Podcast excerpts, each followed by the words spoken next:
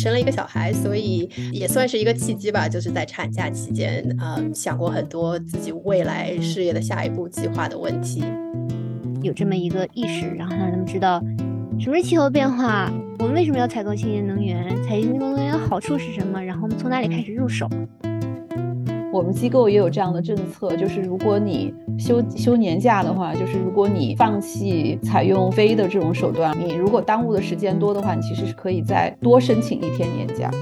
羡慕住在欧洲的同学，是的，对，欧洲确实是在气候方面先行很多。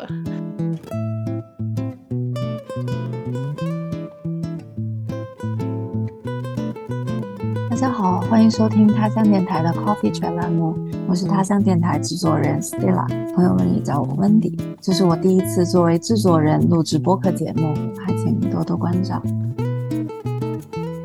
他乡是一个属于女性和非二元性别者的全球社区，我们立志提供让大家自由表达、彼此支持、共同成长的平台。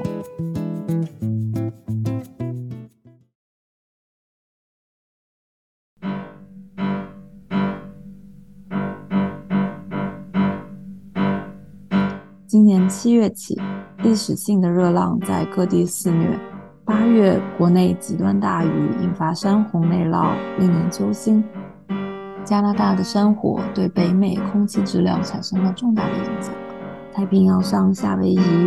毛伊岛一个历史悠久的小镇因山火化为灰烬。专家指出，当地的气候环境近年极端的高温、干旱和强风对火势有着显著的影响。各地频发的极端天气事件引发了广泛的关注。有学者将2020年称为气候危机元年，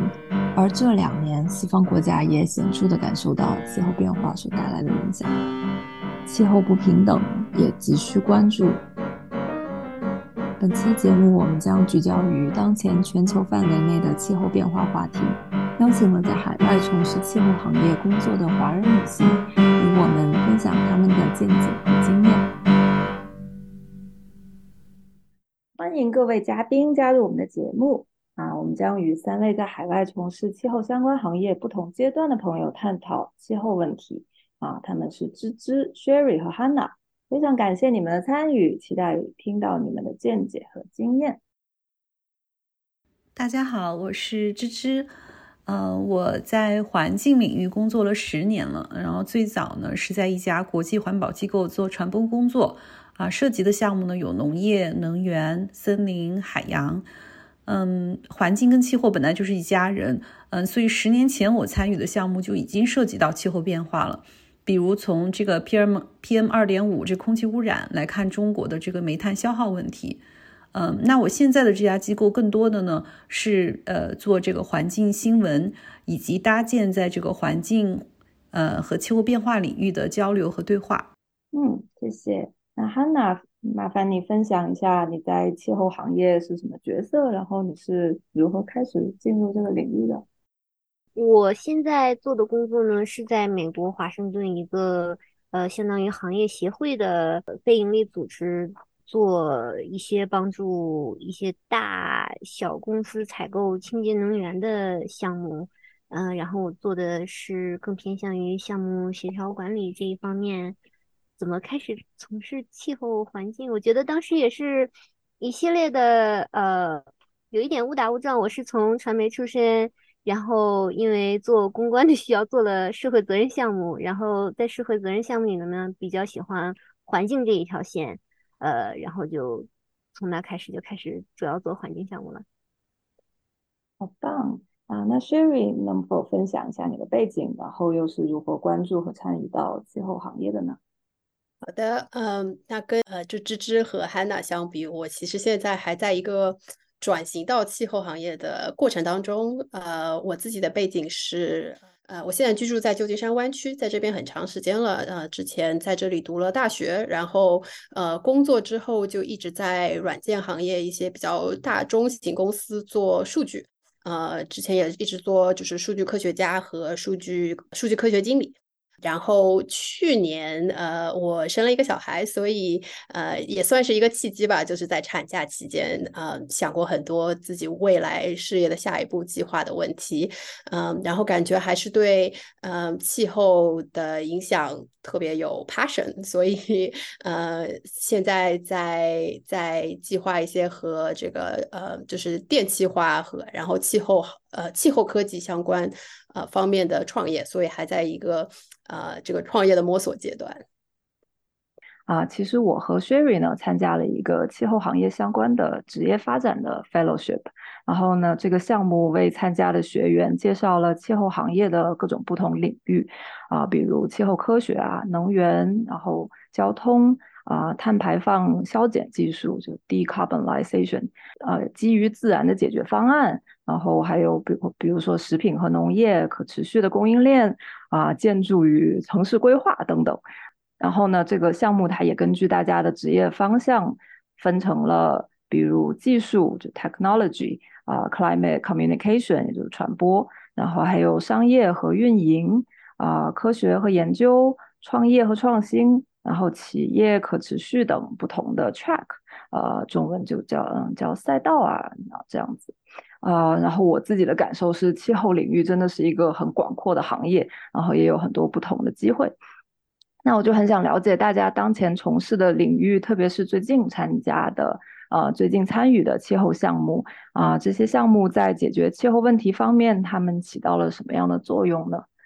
芝芝可以先来介绍一下。嗯，其实我们，因为我们机构有点像这个 environmental journalism，它是关注这个气候环境报道的嘛，所以一直以来呢，就是我们都是在做这块的工作。它可能会涉及一些，比如说中国的低碳发展，涉及能源，也会涉及一些气候科学的解释。呃，比如说我们最近比较关注的哈，当然是前段时间中国经历了就是极端的这个天气。呃，从六月份的时候干旱，呃高温，然后到这个呃七月底的时候，北京的这个暴雨，那我们就会去关注这个呃极端天气下对中国的。我举个例子哈，比如说对中国的生态小龙，它会有什么样的冲击？那除了这个在中国在应急方面呃做了呃这些工作以外，那还有哪些方面是缺失的？比如说气候服务，比如说比如说怎么样帮助这些小农能够。采取因地制宜的措施去适应这个气候变化，嗯，有这样的一些议题，嗯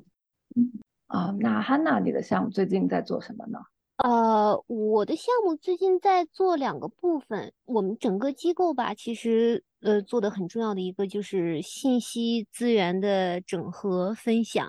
呃，让大家在所有这个行业里能知道最近在发生什么，然后我们下一步可以去做什么，这个是我们整个机构做的一个东西。然后我现在的这个项目呢，更关注于我们在碳排放里叫范围三，也就是一个企业它的上下游的供应链，尤其是上游，因为我们在比如说计算一个企业所有的碳排放里，它可能自身能够直接管理、直接涉及的碳排放只是它一小部分嘛，然后而且这一小部分呢。正好是由可以很大的企业，呃，你去你去花钱，你去整合资源，你本来已经有很高的意识，然后你去做一些减排的行动。但是其实越往上游走，它的供应链就会变得很复杂，它的那个规模可能会变得比较小。然后呢，他们这些供应商可能没有足够的呃人力物力去做这些事情，或者根本就没有这个意识。所以我们现在做的是主要我自己的项目，主要的是做这一块儿，让。不光是美国的一些大企业，而且是包括它在全球的供应链上面的供应商有这么一个意识，然后让他们知道什么是气候变化，我们为什么要采购清洁能源，采购清洁能源的好处是什么，然后我们从哪里开始入手？对，这就是我做的事情。那呃，薛岳，你有什么可以想分享的吗？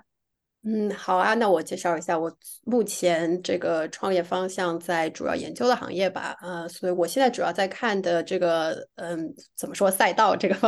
呃，如果用这个词的话，大概是呃能源使用和以及是居住环境、建筑环境对能源的使用。呃，那这个行业在我就说拿美国举例子吧。嗯，其实居民和商业。这个环境就是就是光是 building 这个 sector，嗯，整体碳排放上占到大约整个美国经济三分之一的体量，所以其实是一个非常巨大的相当于碳的呃 emitter，呃，然后它的呃大概是一亿多的这个家庭这些房子加起来，嗯，它其实是世界上。就是如果把它算作一个经济体的话，它是世界上第六大，就是碳排放最大的经济体，所以这个其实体量是非常大的。然后在这个方面呢，就是硬件的一些呃科技其实是相当成熟的。就是美国现在家庭对呃，尤其是在家庭供暖方面，呃，比如说提供这个整个呃房房屋居住环境的供暖、热水的供暖、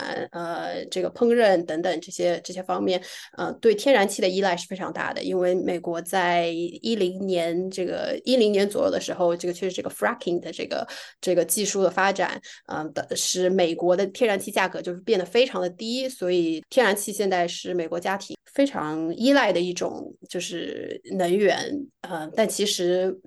如果不把这个所谓比较干净的天然气完全去除掉的话，我们的这个居民碳排量是碳排放是永远不可能达到零的。嗯，那所以现在的一个怎么说一个一个趋势吧，是希望大家能够做一个这个气转电的事情，就是能够把之前通过天然气来供应的这些家里的这些呃，比如说是这个怎么说 furnace 这样的东西，变成一个高效的。呃，使用电来作为能源的这样的这样的电器的话，其实是这个技术都已经非常成熟了，但是这个呃推进是一个非常缓慢的过程。所以现在呃，包括我在内的很多其实一些呃很多很多对这个行业感兴趣的人都在研究怎么样能够让这些技术更快的进入到千家万户，进入到呃不仅是居民的。呃，房子里也可能会继续进入到这种呃商业建筑等等这些地方，来让这个就是建筑行业带来的呃碳排放。能够能够最终减到零。嗯，对，我觉得电气化确实也是这个呃能源转型的一个很重要的一块。比如说现在在英国哈，就是过去大部分家庭都是用天然气来做饭。我看到过一个数据，就是十年前天然气灶具的这个比例大概是在百分之六十，那现在呢，这个比例已经下降到了百分之三十。也就是说，大部分家庭他家里安装的都不是天然气了，都是用电来做饭。对对，我最近刚刚看过一篇文章，确实是在欧洲的进展是比美国要快的。呃，确实是最近刚看到一篇文章是讲，就是英国的这个就是热泵空调的推广，今年又是达到了一个新高。嗯，当然就是也有一些地缘的原因了，毕竟这个之前的俄乌战争导致这个天然气供应的嗯这种。在在对短缺在欧洲带来了很大的问题。那欧洲毕竟是有有非常大的这个呃 motivation 来来来来转向就是电气化。呃，美国这边相对就差一些，因为在很多地方天然气是真的非常的便宜。在加州，尤其是我居住的加州，电反而还是很贵的。就是嗯。其实你做气转电这个过程，现在还是有一个 premium，就相当于是，就是最后的消耗成本可能会比直接烧气还是要高一点点，所以也是也是一个也是一个很大的因素。嗯，说到气转电，我们机构另外一个组也在做的一个项目就是。虽然说不用天然气转换成电，但如果这个电是没发的，或者是其他的一些不干净能源发的话，其实还是有很大的影响。然后我们也也在做，就是说怎么把整个电网给它变得更清洁一点。呃，包括包括我觉得 cooking 啊，还有包括那个那个 EV 电电车。对，嗯嗯，是的，这个电也是分清洁的电和和脏的电，到底是用可再生能源发的，还是用这个？煤电来发的，我们这边我经常有时候会看见，呃，有一比如说路上会看见跑的车，他有些时候他会打广告，他说他说我们这个都是百分百都是是绿电，对，但其实就是怎么说，作为一个 fun fact 吧，其实呃，如果你使用就是现在那种能效比最高的这个呃，比如说热泵技术，它的最就是在冬天做同样的供暖情况下，呃，使用哪怕是煤电。总碳排放其实会比直接烧天然气要稍微低一点，嗯，当然这个就是和这个呃设备本身的能效比也很有关系，嗯嗯，很有趣。对，讲到刚才讲了烹饪，然后我记得呃，Hanna 你跟我讲过一个故事，是说那个呃，就是旧金山在推广大家都用电来煮饭，然后啊，那个唐人街的饭都不好吃了。对，唐人街的厨师说不行不行，没有没有锅气。对。对，就是就是这个烹饪其实是最难的一个环节，就是我自己在考虑哦，我们家要不要把这个现在的这个煤气炉换成一个电磁炉？呃，但其实现在难度很大。第一个就是它有一个就有一个文化因素在里面，很多人就不只是中国人很喜欢，就是有锅气的菜，其实美很多美国人也觉得说哦，我这个就是气烧出来的，这才是我。对吧？我的 home cooking 就是要有这样的感觉，就是是有一个就文化的层面在里面，呃，然后还有一个就是确实这个气转电烹饪设备气转电还蛮难的，因为它会需要短时间内的就是就供热量很高嘛，然后呃需要就是可能需要一个二百二十伏的电，但大部分美国家庭直接是一个一百二十伏的这个这个电，所以嗯。你如果要把这个炉子换掉的话，就是相当于整个你家庭的这个这个线路可能会需要一些改造，就是是一个比较大的工程，啊，对，然后所以这这个现在是，但怎么说整体来说，这个是在这个家庭气转电当中最后的一环吧，嗯，大部分尤其是你的你的这个家庭用电的大量还是在这个供暖，呃，供暖方面是一个大头，所以现在就是供暖方面的推广是一个还是一个大家的主力吧。也这个可能涉及到一些什么这个传传播问题，对吧？可能就是这个事情它其实很小，它占的比量真的很小，但是它就非常的嗯，作为新闻标题都很 eye catching，大家一看这个就说哎不行，这还是要用天然气。对，就就大家就在 Reddit，在那个什么这种呃 Reddit 呀 Twitter 上就吵得不可开交，它其实。哎，就是并不是，并不是最最最最重要的点。哎，就感觉就其实，在国内就呃，因为我们在如果在国内的话，电就是二百二十伏的，好像就没有这个问题。对对，在美国的话，就会有这样子的这样子的挑战啊。但是其实也是机会啦。那就想问问大家，就是在特别是作为华人，呃，在海外从事气候工作的过程中，有没有遇到过什么挑战？然后就是从经验上是怎么去应对这些挑战的呢？嗯，我我自己觉得最大的挑战是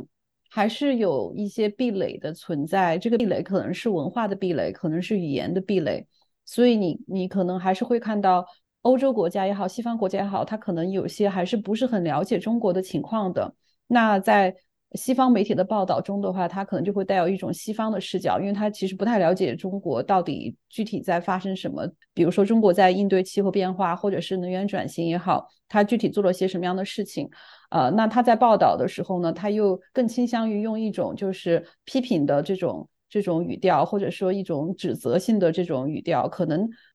可能有一些这种视角也是比较偏颇的。我觉得这个是我工作中的一个挑战，就是怎么样去。呃，做好这样的一种 balance，就是就是能够既让这些内容既有国际的视野，同时呢，呃，让这个呃内容方面它是比较中肯的，是能够真实的、准确的去报道国内在发生的事情的。对我最近都会有在听到，就是美国会有那种很肤浅的 narrative，嗯，叙事或者是论调，是说气候这个事情，如果中国都不解决的话，那全世界都解决不了了，干脆不做了。啊，这样子的一种非常偏颇的 narrative，你觉得就是如果面对这样子的说法，要怎么去聪明的回应它？中国是全球第一大碳排放国，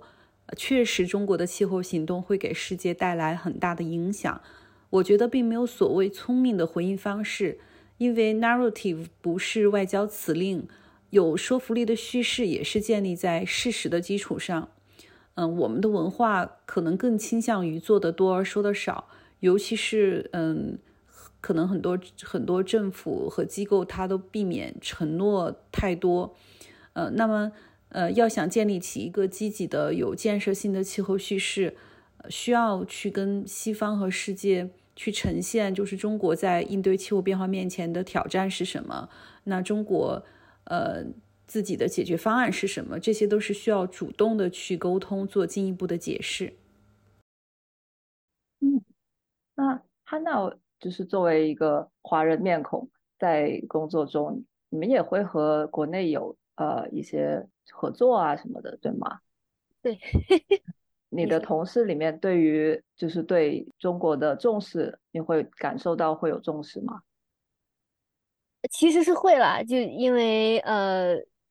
尤其是做供应链这一方面嘛，中国的角色真的很重要，所以呃，包括我们也和会和国内的一些呃呃机构有接触啊，然后就进行一些合作项目的合作，所以重视其实还是蛮重视的。我觉得具体到我个人来讲的话，工作上的一个挑战就是，你进到中国以后。所有的体系是完全不一样的体系，从互联网的生态环境到大家彼此沟通的，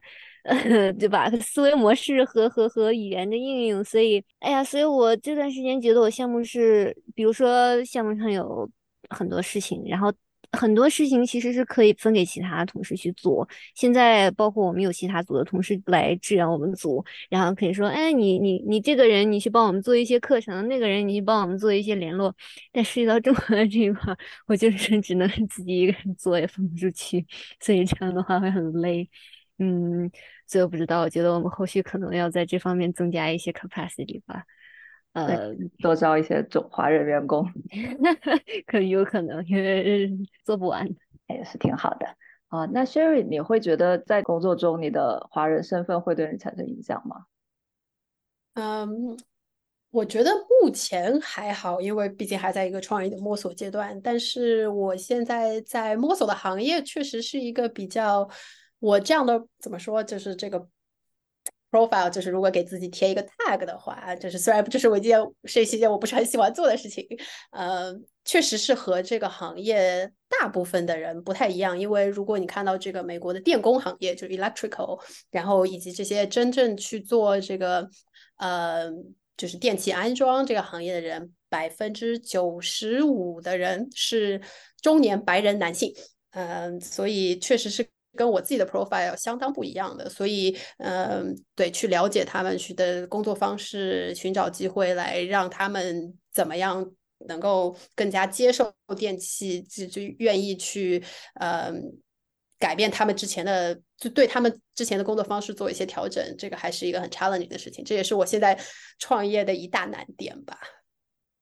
对，我也记得我之前听说过有一个项目是在推广。就是把呃电器安装啊，就是电工 electrician 这个这个工种，呃，就是把它推广到比如说女性或者是少数主义，甚至是移民上面，因为其实这个工种对于语言的要求。啊，他只要学会了专业性的这些术语啊，然后包括应用上面的话，其实他对语言的要求并不高，而且他其实是一个有一定门槛，但是就是入门了之后，呃，收入还挺好的一个就是中产阶级的一个行业。就我很多人说，对我们还不如都去做电工好了。对，其实这也是一个就是。我在想的机会就是，就是气转电这样一个电气化这样一个趋势下面，有有能力有这个 certificate 的这个电工短缺，已经是越来越是一个问题了。所以，怎么样能够让更多的把这个现在百分之九十五的这个 profile 做一些改变，其实是一个也是一个很有意义的事情。对，就是大家找不到工作的话，可以考虑一下。对，现在就是如果你去上这个就 trade school 是基本上是免费的，对，然后然后收入也是一个相当不错的行业，嗯，是一个是一个开辟了一个新的就业，对 对就业路径。对，之前我还在一个就是相当著名的，也是一个这个气候方面的播客吧，它叫 My Climate Journey，呃，是一个很有意思的，就是他会去采访各种各样气候行业的从业者的这样一个一个一个播客。然后其中有一集讲的是一个之前在做记者，他之前都在什么 Wall Street Journal 这样的就是很不错的这个媒体上发表的一个记者，他做记者，他写作写到就是有点写不下去，就进入了一个事业的瓶颈期，然后他转型做了一个电工。非常有意思的一个故事，对，就是他乡里面有很多朋友都是说文科转码就觉得很困难，可能可以大家可以考虑一下文科转电工。嗯，那这种电工是不是也要进 union 才是？就是不一定。不一定对，作为 independent 也好，而且美国现在有一个，就是我忘记具体名字了，但是也是一个女性电工协会这样一个一个组织，在帮助女性进入电工这个行业。嗯，哦，不知道，但他乡的听众如果对这个有兴趣的话，欢迎跟我联系，我很有很有兴趣可以继续聊一聊。我想象一下，女性穿这个电工服也还是蛮帅气的，真的很有意思的。我其实都有点想去学一学，可能考虑在考虑中。对，可以在他乡开个帖子，然后分享做电工的心路历程。好呀，那呃也很想请各位分享一下，就是在生活中，呃你会更关注什么样的气候议题呢？然后为什么会对这样的议题特别感兴趣？我可以先来。好，我我我我生活中最。最最关注的气候议题是，呃，随着气候变化，哪些地方会被淹，哪些地方会 flood，哪些地方会由于过热而不宜居。嗯，看这些，看看这些的目的呢，是就是为了为了退休以后的生活做做准备。我有，我其实有很多教授，呃，退休以后都去 Vermont，呃，可能是山区靠北。不不，中文什么是？呃，这个州 大家都不知道它中文叫什么。对，就我知道它旁边叫缅因州，但 Vermont 叫什么不知道。嗯，对，然后就感觉那是那应该算是一个好地方吧。然后那叫什么五大湖吗？Great Lakes。对对，五大湖我不知道。对，那个附近可能由于这个湖水调节当地的小气候，可能也会比较好。我们经常朋友坐在一起聊天的时候，都会聊到，哎呀，到底搬到哪里会更好？比如说，朋友搬去了新西兰，然后就感觉去新西兰的人都在放光。新西兰也就是个岛啊，海边应该也会被淹。最后，我觉得聊到最后，其实就是无处可逃了，只不过是 早一点和晚一点的区别。哎，但是你说到这个 flood 的话，我就我就想起来，因为我现在住的地方，我租的房子呢，就在泰晤士河的旁边。我现在跟你们聊天的时候，我现在正对的就是泰晤士河，而且离我非常非常近。哇塞，可以看看吗？我我我把这个摄像头摄像头转给你们看一眼哈，看，观众们就知道哇，这个景，这个景太太可以了。对，而且就是正好是日落的时分。对，就是这个河，它泰晤士河离我现在住的地方可能就。我觉得应该就不到一百米吧。就是我我当时也想过这个问题，就是国内中国前段时间，呃，北京像房山一带不是就发了洪水嘛？就是那个呃山洪，包括这个河水泛滥，就是也造成了很重的这个人员伤亡。但是我当时就在想，为什么泰晤士河这边沿岸有这么多的房子？因为泰晤士河它是穿过整个这个伦敦这个城市，而且它很长，大概有三百多公里。呃，那为什么呃这些伦敦人愿意把房子建的离河这么近呢？就是密密麻麻，他会不会担心这个被洪水呃冲冲刷呢？就是这个风险。然后我就去网上搜了一下，然后就发现，哎，原来伦敦有一个很特别的举措，它叫做 Thames Barrier，就是叫做泰晤士河屏障。就它是一个很特别的一个装置，这个装置是在泰晤士河底的一个装置，就是呃，当这个洪水要泛滥的时候，它就可以有一个机关，就像一个屏障一样的从这个河底升起来，相当于就把这个水给挡住了。然后它同时呢，它下面是活动的，它也可以有一些空间让这个水在在流流走。而且这个机关其实在一九八二年的时候就已经开始使用了，对然后然后到现在，我还当时上网去看了一下他们那个数据，就是在一三年、一四年的时候，就这个机关用的最多，可能那段时间是洪水爆发的比较多的一个年份，它大概这个机关大概呃就是升起来了大概四十次，然后就是最近一两年升的次数比较短，可能可能只升了大概几次，就还就觉得还挺好玩的。而且而且，伦敦的很多房子，因为他们会收很高的这个物业管理费，好多这个费里面都是含有这个保险的，就是就有这个，比如说呃洪水的这个保险，还有比如说这种地基下沉的保险，就都都是有这些保险的。嗯，就突然想到这个，国内除了北京，呃，北京没有什么大河，其实有很多国内的大城市都是在河两岸。对，就是城市本身，很多城市都是因为有。河就是河的靠近水的便利发展起来的嘛，然后之后新兴城市有很多都是靠海，这样对航运有很大的，就是依托航运发展起来的。然后确实这个气候变化给很多城市居住都带来了很大的冲击，所以感觉这个 adaptation 就是适应气候适应这一块，现在也是聊的越来越多。对，这就是一直在新闻当中看到各种各样的极端天前提气候，呃，还是很让人很怎么说，就是每次看到这个极端气候新闻的时候，就有一种啊怎么办呢这种这种感觉。对，但是但是对，但是又感觉很多人其实是在过这这个事件过了之后，就又觉得啊，你就是就是生生活又回归。正轨常态，但是虽然这个极端性可能会变成一个越来越常态的东西，感觉还是挺难的。尤其是虽然没有最近没有最近没有没有非常关注美国大选，但是最近不是这个上周又有这个共和党初选的这个辩论开展嘛，然后里面又有很多这种也还在就是 climate denial 这个就是。否定声称气候对否定否定气候变化是人类活动产生的这个这个论调，还是充斥着呃共和党的政治言论吧？就是这点还是很让人嗯 叹一口气的。对 哦，不过说到这个，我想起来了，我上周在在参加一个活动，然后我认识了一个。我我首先认识一个人，然后他他其实是一个校友身份，所以我没有具体问他他具体做什么了。然后他对就是刚才只是提到的 flood insurance 非常有兴趣，呃，然后就包括因为我有一个教授之前做过这方面，然后他就我们就聊了很多，然后他也说，哎呀，这个 federal government 也需要改革一些东西啊，什么之类的，就是让让大家更好的去面对这个气候变化，呃，然后最后就就留了个联系方式，一看竟然是 Louisiana。State Senator 的 Policy Advisor，他说 Louisiana，然后他看到我的那个表情，然后说啊，他不是 bad guy 啦，然后就怎么怎么样，然后带我带我回家一看，他是个 bad guy，然后就觉得他所发表的言论，那我就还是就真的很惊讶，就是哪怕是他他来自的党派和他对其他事情的观点，但他们竟然也在关注气候变化和 flood insurance，就感觉很 amazing，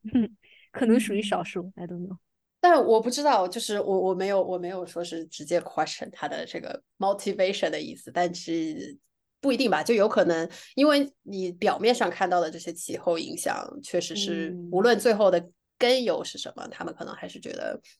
这个是需要解决的问题，或者也是一些就是政政治上需要解决的问题，嗯，但是怎么说，就是背后的政治逻辑不一定是。对对对对对，不一定是同样的出发点吧？对，可能殊途同归的一种，不知道谁谁知道会不会归到一个地方？我觉得，我觉得这种想起来就很沮丧。你看，像 IPCC 发了这么多次报告，这些专家就是真的就是可能看到这些都要气得吐血了，都已经要 就已经呼吁了很多次关于这个这个要气候变化要控制温升一点五度两度，但是还是有。还是有相当的一部分人还是在否定这个气候变化。嗯，啊，刚才提到的这个 IPCC，我们简单介绍一下啊，它是政府间气候变化专门委员会的简称。这个组织是国际上评估气候变化科学的权威机构，由世界气象组织和联合国环境规划署合作建立的。他们定期会发布一些非常重要的报告，呃，以了解我们地球上的气候变化状况和应对的相关情况等。今年应该是呃九月份，预计又会有新的报告发布。如果感兴趣的话，可以持续关注一下相关的报道。对，就是确实还是石油天然气行业目前巨大的利益链还是在那里，然后他们也还是在继续推动政治上对。人类造成气候变化，这个石油天然气的燃烧造成气候变化这件事情做否定，嗯，所以这点真的还是很难。嗯，我觉得，但是好在好在，我觉得，呃，至少我觉得伦敦来说说的话，就很多呃市民他还是很有意识的。就因为我之前我是在这边读过研究生，大概那是好多年前的事，我就觉得。跟大概五六年前相比，现在骑自行车的人越来越多了。然后城市里面也规划了更多的这个骑自行车的这个路，包括呃，你身边有很多呃有很多同事，他他都会选择公共交通，然后他会选择吃素，选择就是很多更加环境友好的一些方式。嗯嗯，羡慕住在欧洲的同学。是的，对，欧洲确实是在气候方面先行很多。我有一个同事，为了为了避免这个产生过多的碳排放，甚至是拒绝坐飞机的。然后像我们机构也有这样的政策，就是如果你休休年假的话，就是如果你放弃采用飞的这种手段，而选择就是可能花时间更长的，比如说坐火车也好。呃，或者是 哪怕走路也好，就是你你如果耽误的时间多的话，你其实是可以再多申请一天年假，就是也会有这样的一些政策。包括呃英国这边也会，就是针对于你购买自行车也好哈，就所有人只要你购买自行车，呃，好像这个都都是有一个呃 skin，就是是可以免除一一些少许费用的。嗯，对，感觉像这些政策其实也是因为有很多人关注，然后去向政府去 advocate 去推广这样子的项目。其实也美国有很多，呃，也正在进行中。特别是我知道，比如说旧金山的呃自行车的机构啊、组织啊，也是一直在跟政府去沟通和交涉。其实就是像这些机构，他更了解，就是比如说欧洲在发生什么，或者其他城市啊有了相应的这样子的。政策来推广的话，觉得这个变化还是在还是在发生的。就刚才说到在哪里生活，然后啊，就会有很多人在考虑说买房的时候是不是要去看一些相关的这个跟气候相关的一些课题。就除了学区，是不是还要看气候区这样子的？嗯，哈娜，你在看买房的事情吗？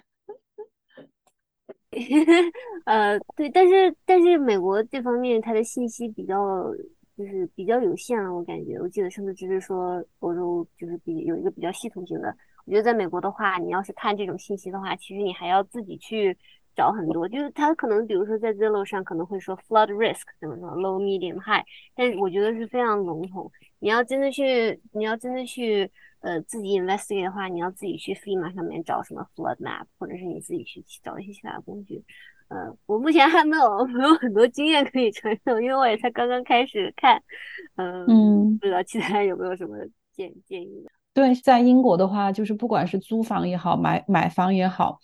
就是它会它会有一个很重要的一个一个指标，叫做 energy efficiency rate。然后它会把这个你这个房子的能能效能耗，就是它会分等级 A B C D E F，就是这样列下去。那如果是等级越高呢，就说明你这个房子的这个这个能耗是比较低的。然后呃，这个这个是非常好的。然后因为它可以减少你将来在比如说供暖方面的呀、用电方面的一些支出，呃，所以这个会成为一个就是买家或者是要租房的人去看这个房子的一个很重要的指标。嗯啊，就是说从建筑方面的，所以那比如说它是在呃一个更容易受到气候影响啊，或者比如说 flood 这样子的，它会就是在评估这个房子的价值的时候，它会会被考虑到吗？嗯，它有网站会告诉你说这个区域呃 flood 的呃呃 risk 大概是会有多大的。呃，但是像我刚刚提过嘛，就是因为这个伦敦它泰晤士河两岸有很多很多的房子，嗯，但是到这么多年了，其实没有发生过，呃，你没有发生过一次就是这个洪水把这些房子给冲垮了的事情。一方面是因为有这个呃 Times Barrier 就刚刚提到的这样的一些气候适应的措施，然后另外一方面呢，就是呃伦敦的这些房子它收很高的物业管理费。这个物业管理费里面有一些，它是有含这个这个这个 flood insurance 的，就是它是可以，就是所以所以我感觉好像伦敦人不是很担心这个 flood 的危险，然后泰晤士河旁边的房子都还挺紧俏的。对，我就有听说，就比如说像我刚才说到路易斯安那州或者是佛罗里达州，就是连保险公司都已经不敢保那边的房子了。但是富富富人还是会去佛罗里达州买各种临临临岸豪宅，可能不在乎那些钱。对，可他们真的也都不知道有这样子的，哎，考虑，嗯，怎么想的？就觉得可能除了买房，还有就买车嘛。就 我反正我这段时间也一直在想，就是到底什么时候买车？是等电池技术再进步几年，然后买个 full EV，还是？就现在 settle for a hybrid，呃，最近最近也在听，比如说 podcast 啊，讨论一些东西。哦，我记得有一个，其实嗯，提到就是像 Sherry 刚才可能提到的一点，就是说，呃，反正那个 podcast 里面就就不说具体是哪个品牌，什么某些 EV 品牌，对吧？他们 market 他们的那个 e electric vehicle 的时候，就会给人造成一种错觉，就是说他们是来 save the world。然后你其你不用改变你的其他的任何的出行方式啊，或者是你不需要改变你的 public infrastructure，你只要开一个 EV，所有的嗯解决了。所以它这样的话，它吸引了很多消费者。但是其实想的话，你真正的去做一个低碳的出行，你包括你要开始建自行车道，也包括你要开始呃对吧，改变你的一些出行生活方式等。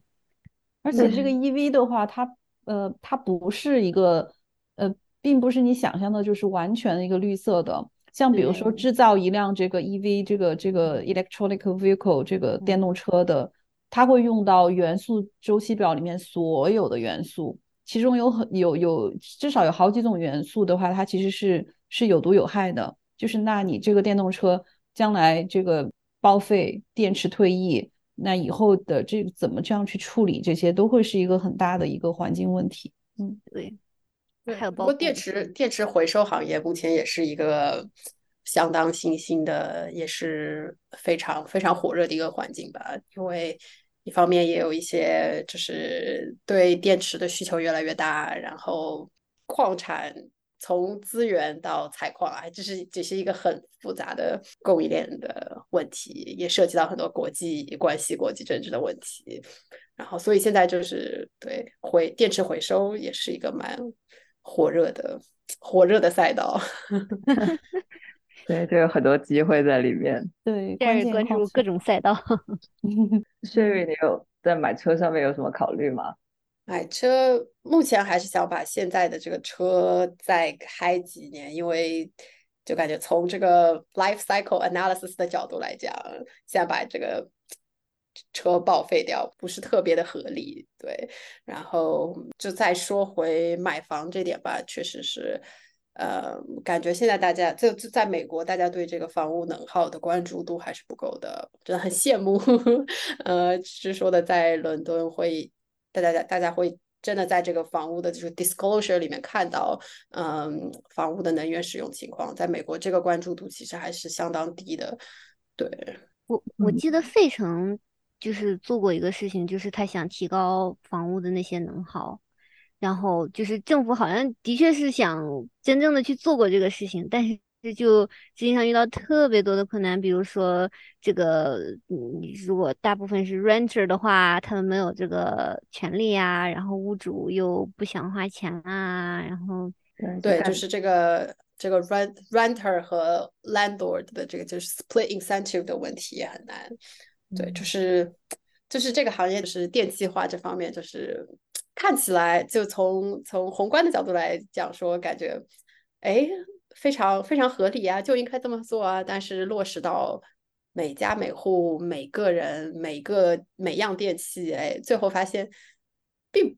都有很后面有一些除了气候和碳排放之外很复杂的考量。是的，因为那个你到时候交这个电费、交水费、交气费的时候，真的是。真金白银你要去付费的嘛？对，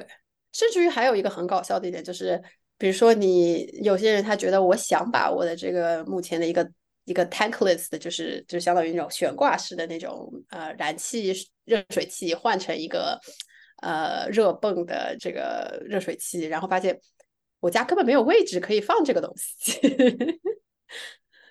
对，真的就是从个人然后到政府有很大推动，其实也很希望这些。中介、房产中介，就买房的、租房的这些平台，它其实如果能给一些相应的数据啊，然后这个东西就其实会更在大家的考量范围里面。哎，我很好奇，就是你们家里有 smart meter 吗？有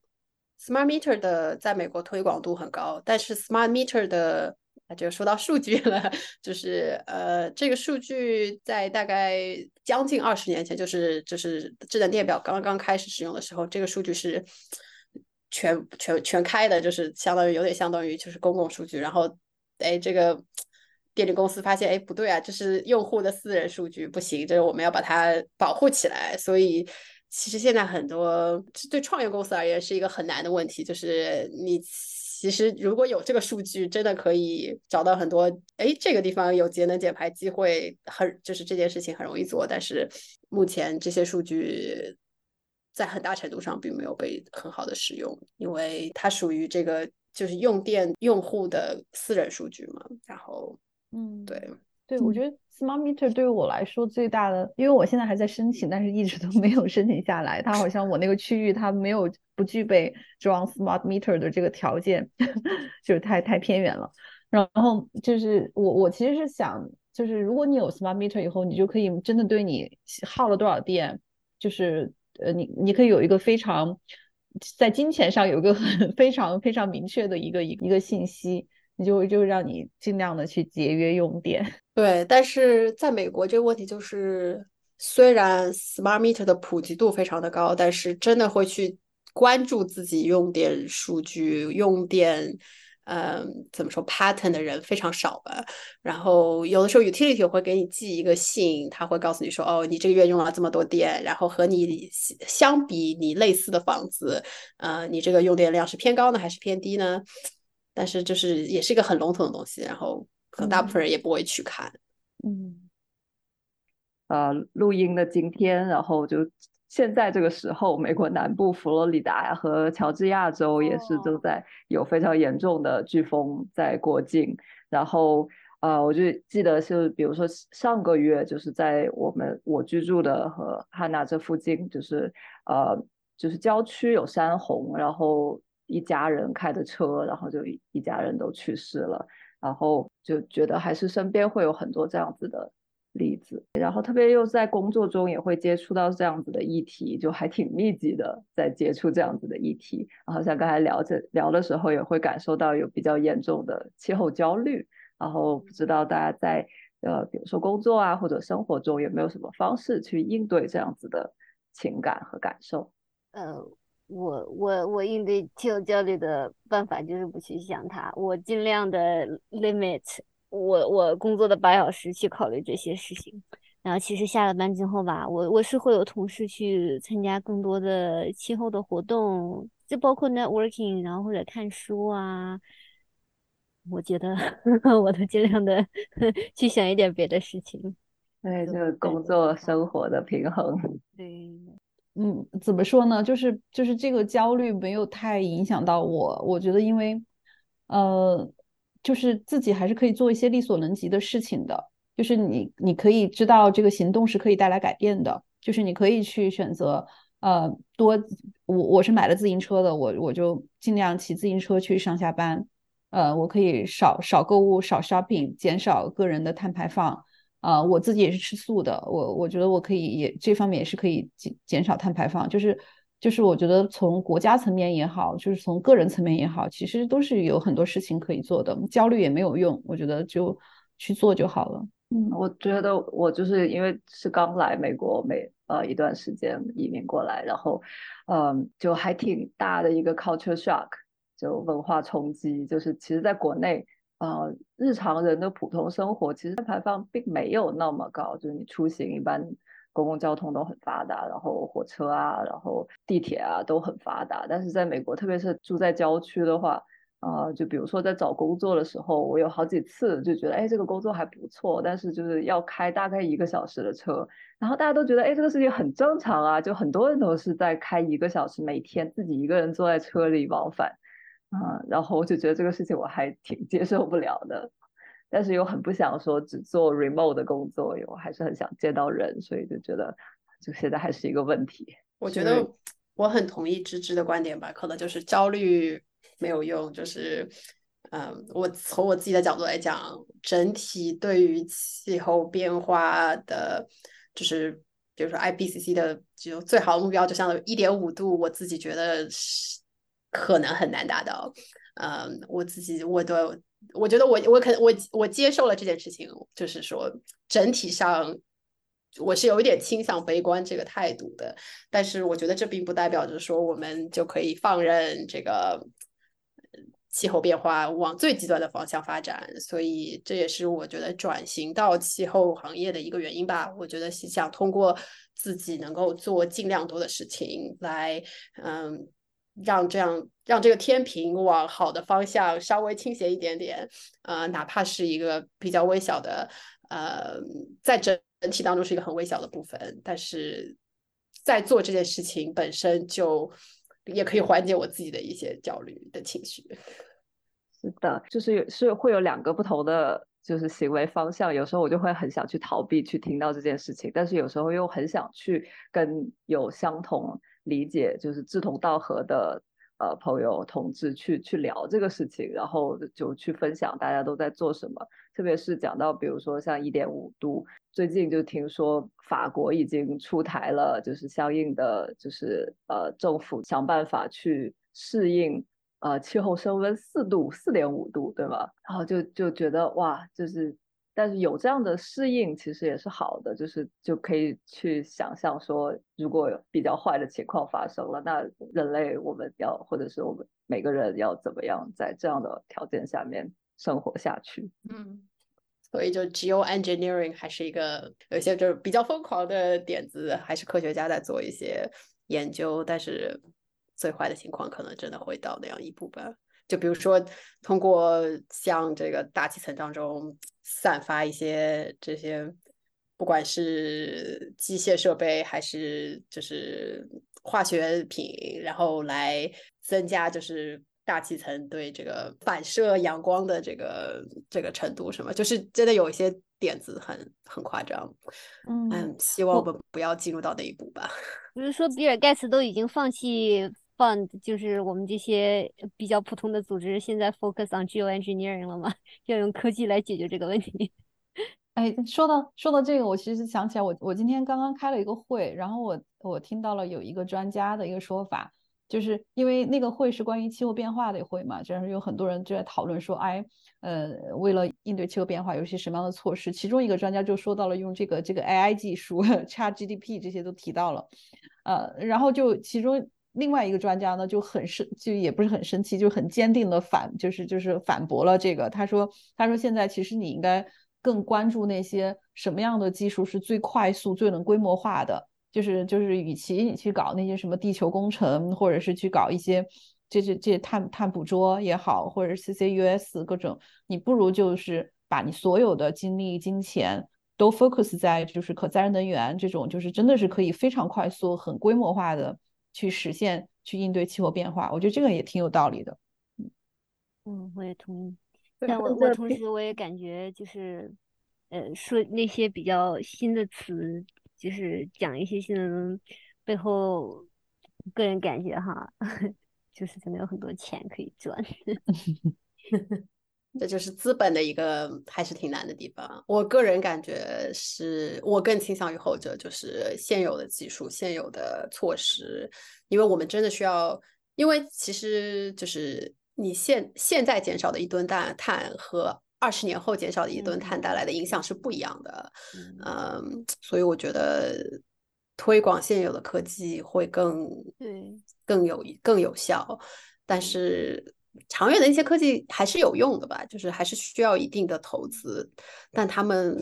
但我觉得比较难的、比较有点危险的一点，可能就是新闻或者是一些就会把这些怎么说这种 moonshot 的科技当做一个呃最终的解药，但其实。并不是，然后就有的有的可能有些人看到说哦哦，这个碳不是可以被捕捉吗？那我无所谓了，那我就随便爱怎么样怎么样了嘛。这个就我觉得这一点带来的怎么说反作用，可能会比直接的这种科研的进步，就是只我觉得这个反作用还是有一些危险性的。嗯，对，而且与其在末端去想这些方法。就不如从源头上去做这个减缓，而且像刚刚提到的那些技术，嗯，很多成本都是非常高的，而且实现起来也有很多现实的有一些困难，嗯，对，然后也很容易被利用吧，就比如说碳捕捉技术，像 direct air capture 和 carbon capture and sequestration，听起来是两个非常相似的词，但它们被用在完全不同的语境下，呃，就是。直接的碳捕捉通常指的是，就是真的是使用，就是工程技术来直接减少呃大气中的二氧化碳。但 carbon sequestration 很大大部分时时候是在讲这个，就是油气呃生产过程当中的减排。其实很大程度上，这个现在的就是石油天然气行业就在利用这个视听的混淆来推广这个 carbon sequestration，然后其实呢是想让他自己的这个原有的这个产业继续就是继续生存下去，继续获利。嗯嗯，听起来就是很像《三体》里面外星人要来了，然后有不同的各种流派的呃迎接外星人，或者是或者是对抗外星人，又对抗三体人，用各种不同的流派，然后会有不同的辩论。对，嗯，对，我觉得就是如果对气候。可能不是特别了解的观众，我不知道大家就有没有看过 Netflix 的那个《Don't Look Up》那个 电影，也是啊，看了我看了，对对，我觉得也是，它应该也算算是很比较对，就是讽刺这个气候气候议题的这个电影吧。对，如果还没有看的小伙伴们，蛮推荐的。对，而且就像我们在这个行业里面工作过一段时间，然后看到那个科学家在上电视节目的时候。就都已经生气成那样子了，然后旁边的旁边的人都还在开玩笑打哈哈的时候，真的非常有呃有共鸣。其实，在很多生活里面，然后包括呃，就算不在气候行业里面，然后很多人的本职工作里面，也可以更多的去关注到呃如何支持减缓和适应气候变化。那就想问一下大家有没有什么建议，或者是能推荐一些媒介啊、资源啊，或者是渠道，帮助大家更好的了解和适应呃气候变化啊？特别是如果是对于呃想进入到气候行业，或者是在自己本职工作里面更好的呃支持到气候这个话题的。哎呀，我觉得进入到气候行业的话，其实就是。呃，从学习啊，从实习啊，从从 local 的一些 volunteer 啊，就先先积累相关的经验啦。嗯，包括其实我周围的一些同事，他也都是跨跨行业转过来的，但是可能比如说。你要比如说做气候教育，你真正需要的是一个教育者，对吧？不是一个气候专家。但是呢，如果你一直是一个教育者，然后你一直通过你通过某种方式，你展现出你对环境一直有兴趣，你是在学课程，你在参加 movement，呃，我觉得这些都是蛮有帮助的。嗯，对，我觉得好奇心和兴趣是最最重要的。可能我自己比较理想主义，我会觉得说。呃，一个关心气候变化的人，他必然是一个很很热爱大自然、很爱这个星球的人。就是你，你会不光关心你自己，会关心整个人类和他的未来。所以可以去看一些，嗯，一些纪录片，还有包括谢瑞之前提到的一些比较好玩的一些电影。我觉得这些都是可以去培养你的一些兴趣。呃，然后还有一些呃资讯类的一些网站，比如说。呃，像国内的像知识分子啊、律政公署啊，还有比如说中英文双语的中外对话呀，就是这样一些，就是它一些关注环境和气候议题的这些网站，都可以提供提供很多前沿的一些知识。嗯，对，就比如说中文播客也有，呃，一个叫不成气候 （No Such Climate），呃，也是可以在比如说喜马拉雅呀、是呃小宇宙或者是 Apple Podcast 各种平台可以收听到。然后在付费的平台看理想上也有一个叫气候告急啊的节目，然后虽然说看理想是付费的，但是这个节目的前六期是免费给提供给听众的，也非常值得的收听。那 Sherry，我知道你最近在关注北美优质的气候话题的播客频道，你能介绍一下吗？呃，既然说到播客这件事情，参加那个气候 fellowship 的时候，呃，我自己做了一个项目，因为我之前是呃，因为我自己是数据背景嘛，呃，我利用现在的就是 generative AI、Chat GPT 这些技术，呃，做了一个对优质就是气候呃播客，呃，主要是英语的。呃做了一个相当于一个 digest，嗯，它就是现在每周会给大家提供一个大概一个十分钟阅读量的一个简介吧，把这个每一期的播客的关键话题浓缩成几段话，啊，这样可以，因为真的现在在关注关注这个气候方面的播客内容相当的多，你如果真的要听下来的话，一一周十二十个小时可能都不够，呃，所以想也想给这个信息的获取者提供一个比较快的方式来寻找到嗯自己感兴趣的呃节目。对我也之后也可以把这个这个我的这个小 newsletter 的呃链接放在 show notes 里面。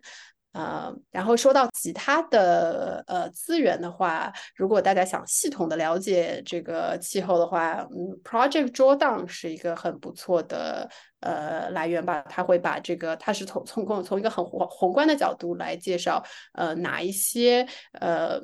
大方向的这个气候的解决方案是会会造成多大的影响？嗯，然后他之前也做过一些 TED Talk 这样的东西，呃，大家可以了解一下。嗯，然后行业上如果有兴趣的话，呃，Work on Climate 也是一个很好的，呃，也是一个就是公益性的一个一个 Slack 吧，里面可能现在已经有好几千人了，就会提供各种各样的呃气候方面的讨论和这个入行的资源啊，包括一些工作。机会，呃，这些东西，嗯，我我我觉得大家还是要小心信息过载。对对，信息过载真的很真的很很夸张。我觉得我自我去年刚刚开始从呃就是关注气候行业的时候，觉得哇，怎么这么多东西，然后。其实也比较难，一开始很难说找到方向吧。就是哦，这个话题到底是跟什么相关的？这个到底重要不重要？就是很很难。所以，嗯，所以之前就是对参加和和和文迪一起参加的那个 fellowship，在这方面有很大的帮助，就是比较系统性的把每一个问题的来源，然后重点，然后它它的影响的程度等等，做了一些比较系统性的归纳。对，就是呃，信息过载也也会觉得说啊，但好多英文阅读，然后所以你既然都用 AI 了，也可以直接把那个 digest 翻译成中文，像我们对这看起来会更快。感觉这是 AI 目前哎，目前 AI 技术最最擅长一件事情，就是帮助把这种比较纷乱的信息整理成比较呃容易。比较比较，就是把这些东西系统化一些，对，希望能够帮助到大家。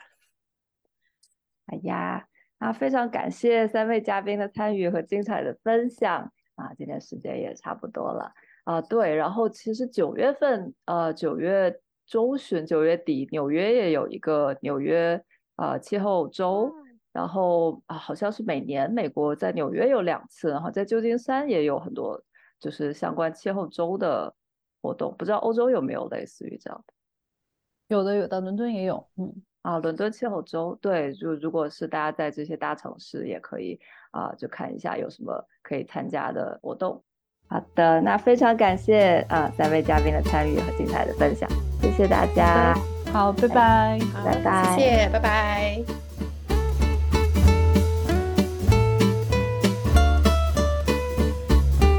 感谢收听本期节目。欢迎女性和非二元性别的小伙伴们点击 Show Note 里的论坛链接，加入社区讨论，和全球华人女性产生连接，找到志同道合的伙伴。我们在他乡等你哦！你也可以在各泛用型播客平台、微信公众号及各大社交媒体平台和我们互动。